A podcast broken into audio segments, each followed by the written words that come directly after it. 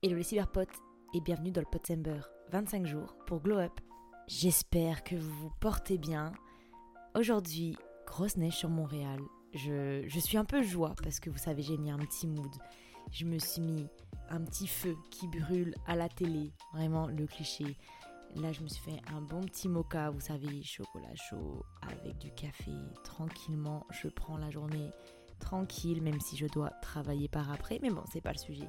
Bref, juste pour vous partager un petit peu le mood de today et surtout que vaut mieux un mood bien chill et tranquille, bien hugueux, parce que on va parler d'un sujet qui n'est pas des moindres non plus. Vous n'êtes pas sans savoir que j'ai ouvert le volet sur l'entourage. Voilà, ça sera uniquement pour cette semaine. C'est bon, j'ai décidé dans ma tête, ça sera uniquement pour cette semaine parce que je pense que c'est quelque chose d'assez lourd et je pense que je souhaite surtout le développer euh, dans la saison 2 du podcast, ce genre de sujet-ci. Donc là, on va surtout passer par-dessus brièvement pour un peu avoir des clés pour notre développement et pour devenir et glow up comme les stars que nous sommes. De ce fait, après avoir abordé brièvement hier l'impact de ce que nous consommons en ligne sur euh, bah, notre système de représentation, pouvant nous biaiser sur notre estime de soi et dû à la comparaison sociale à laquelle on se soumet et on est soumis lorsqu'on est sur les réseaux sociaux.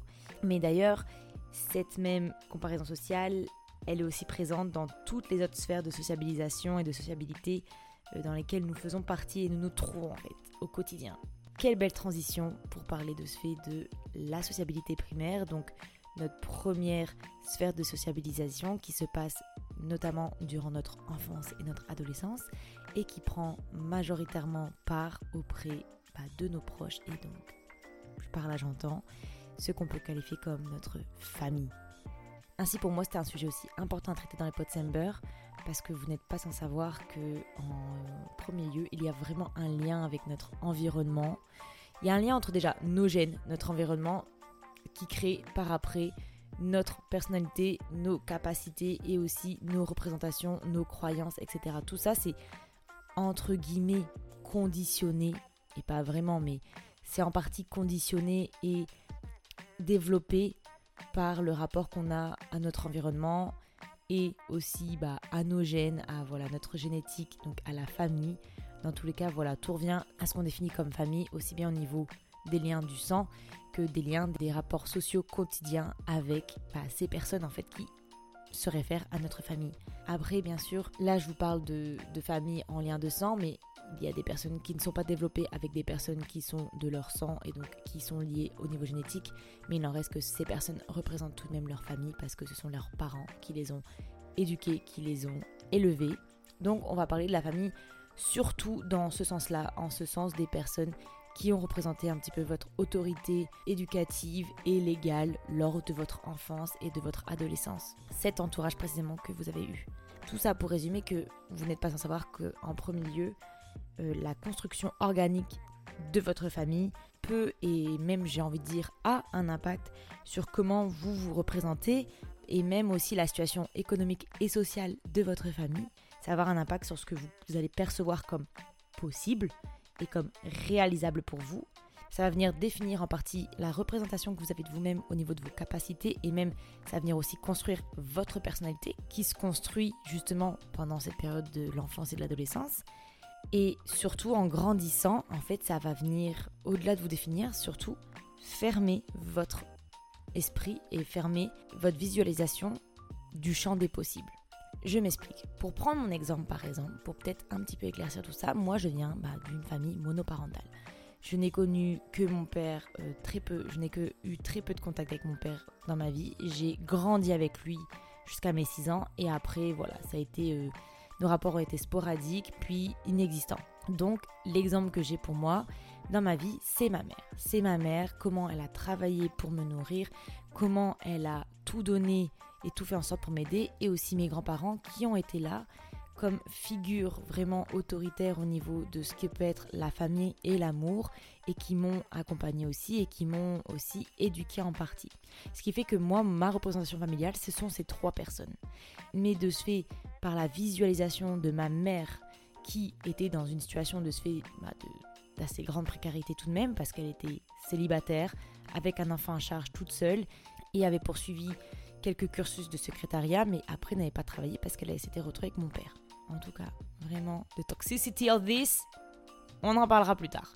Donc elle s'est retrouvée seule avec moi, sans expérience vraiment professionnelle, à devoir tout recommencer à zéro. Donc imaginez-vous la précarité dans laquelle on se trouvait. Cependant, à côté, j'avais quand même mes grands-parents, un modèle un peu de réussite euh, classique, qui voilà avaient acheté leur maison, eu leurs enfants, fait leur carrière, chacun de leur côté d'une certaine manière. Ma grand-mère plus un petit peu sur le moment à faire plusieurs choses, à sauter d'un endroit à un autre, et mon grand-père euh, électricien. Mais donc, par cette vision totale, en fait, j'ai pu me rendre compte de ce qui était possible ou non pour moi. Par le fait de voir ma mère se sacrifier pour moi, j'ai compris qu'en fait, le sacrifice te récompensait. Donc, que si tu voulais avoir certaines choses, il fallait sacrifier. Et donc moi, je me sacrifiais en essayant d'avoir les meilleures notes possibles, de bons résultats, et en me disant, j'irai faire des études pour pouvoir m'en sortir de là. Et là, pareil, vient un peu la vision classique que j'avais de, tu feras des études, tu te mettras dans une carrière, tu seras carriériste et tu réussiras. Parce que j'ai eu la vision de mes grands-parents et de mon grand-père, surtout qui a travaillé toute sa vie, pour pouvoir aussi bien construire une famille que construire, dans le sens plus littéral du terme, une maison, des briques un patrimoine. Voilà. Avec ma grand-mère, bien sûr. Ma grand-mère qui s'occupait des enfants, qui travaillait aussi à côté et qui, elle, vraiment avait cette dextérité à gérer un foyer, à gérer l'environnement social de la famille et à le maintenir, genre, à bout de bras. Ainsi, voici moi mon exemple de famille. Cependant, je ne me suis jamais dit que moi j'étais capable de me surpasser autrement la seule manière pour moi de me surpasser, c'était via ma carrière. Donc via mes capacités à voilà m'ancrer dans une carrière, à persévérer, persévérer, et puis voilà. Mais je me suis jamais dit, ok, mais je pourrais me lancer dans quelque chose de plus créatif, ou je pourrais juste me lancer dans une entreprise, euh, me lancer solo et voir ce qui est demain, parce que aussi par la vision de ma mère dans cette précarité, je me suis dit, ce qui est important, c'est d'avoir de l'argent et de garder son argent, de ne pas non plus se lancer dans l'inconnu et tout tenter quitte à échouer, même si l'échec fait partie de l'apprentissage et de la connaissance et c'est important. Bref, moi, j'ai été conditionnée dans ma vie à me dire que soit il fallait que je me surpasse et que je me sacrifie pour faire quelque chose de ma personne, ou sinon que je me laisse aller et que j'allais être, désolé pour le cliché, mais à 18 ans, avec peut-être un gosse sur la route, avec un mec qui m'aimerait pas, qui me tromperait partout, qui irait voir ailleurs, à toucher le RSA ou les aides, et basta. Voilà, en fait, j'avais deux visions. De toute façon, voilà, il y avait deux choix pour moi. Il n'y avait pas, il y pas d'entre-deux. C'était soit l'un, soit l'autre. Mais grâce au fait de d'avoir incorporé comme ça ce que je devais faire et d'essayer de, déconstruire cette vision qu'on pouvait avoir de moi, euh, de base, vu comment je partais avec le packaging de ma vie, j'en ai parlé dans Silence ça pousse, voilà, dans ma famille, ça penchait plus vers le côté RSA que vers le côté études. Hein. Et eh ben, ça m'a permis de d'essayer autant que possible quand je me suis détachée de ces personnes et de la vision qu'ils pouvaient avoir de moi, donc de ma famille, de pouvoir en fait déconstruire, me détacher, prendre du recul et recontextualiser leur avis qu'ils avaient sur moi, les possibilités que je pouvais avoir, les chances que je pouvais avoir, mes croyances et me dire basta en fait. Non, il faut pas que je me dise que je suis ne manque rien, faut pas que je me dise qu'en fait je réussirai pas, il faut pas que je me dise non plus que je suis obligée de donner deux fois plus fort pour tenter de prouver à des personnes qui, de toute façon, ont déjà leur idée toute faite sur moi, pour leur prouver que je suis capable. En fait, il faut juste que je me rende compte de mes capacités, de ma volonté et de ce que je veux faire. Et c'est là où je me suis engagée dans les études. C'est là où j'ai commencé à voyager. Et c'est là où même maintenant, je me permets de me dire, trop contente que j'ai fait tout ça. Mais cependant, peut-être qu'il y a encore un autre chemin qui est là pour moi. Et c'est pas grave. Et je m'en fous de ce qu'on peut penser de moi. Et je m'en fous de la vie familiale qui peut avoir de moi. Par exemple, même tout simplement en ayant lancé ce podcast où je ne fais que parler derrière un micro et balancer mon avis en fait. Et par tout ce biais de déconstruction, détachement, prise de recul et de recontextualisation, en fait, ça m'a permis d'avancer et d'évoluer en tant que moi, Eva. Je vais dire mon nom de famille. Mais en tant que moi, Eva, être qui vient de cette sphère familiale où voilà, vraiment mon micro-système, c'est ma mère et mes grands-parents.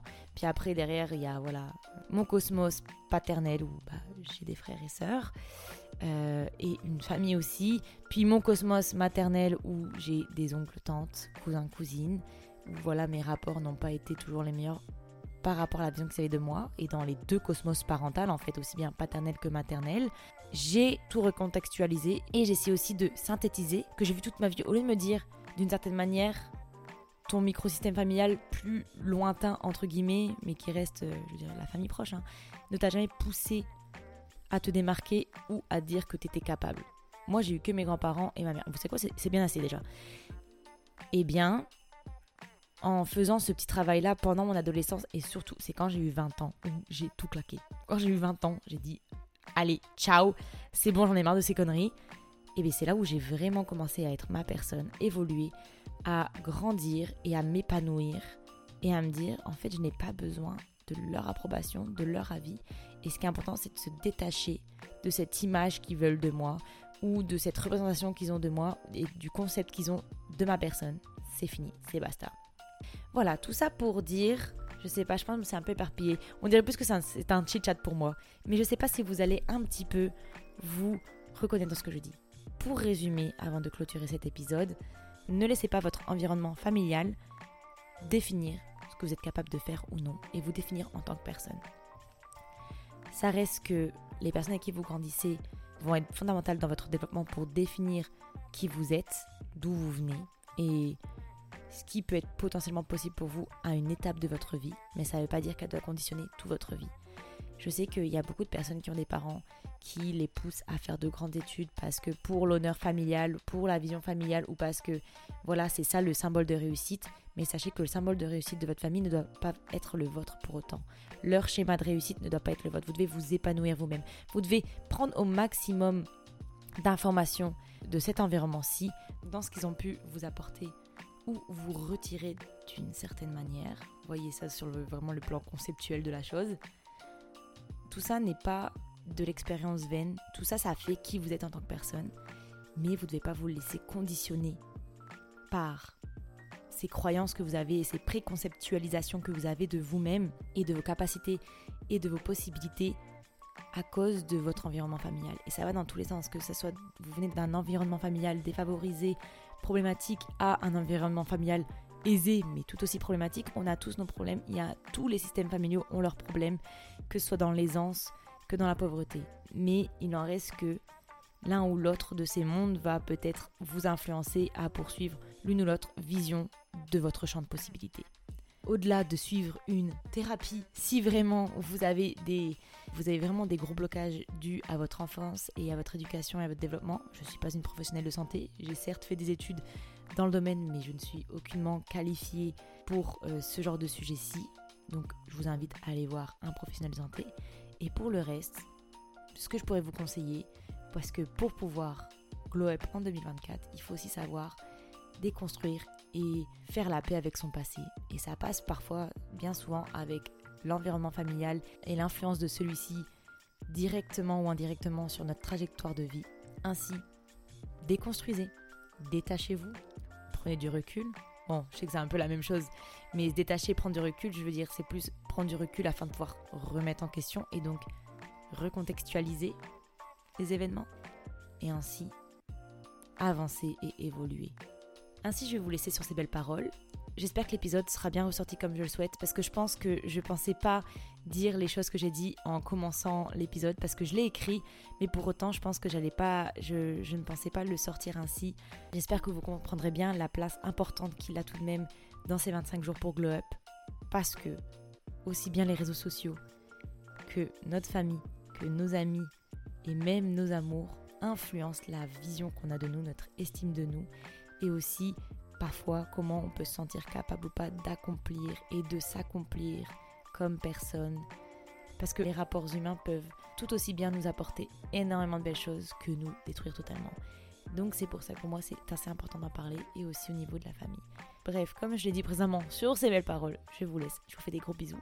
Et on se retrouve dans les deux jours prochains pour parler d'amitié et d'amour, mais de manière peut-être un petit peu plus légère. Ouais, parce qu'on va garder le gros du gros, je pense, pour la saison 2 du podcast. Parce que préparez-vous, là je vous sais quoi, on, va rester léger. On a déjà abordé un gros sujet un peu aujourd'hui. On va rester léger. La suite pour la semaine prochaine va être plus dans comment garder la motivation aussi, etc. Bref, pourquoi je vous spoil? Je vais me taire. Je vous souhaite une merveilleuse semaine et je vous dis à demain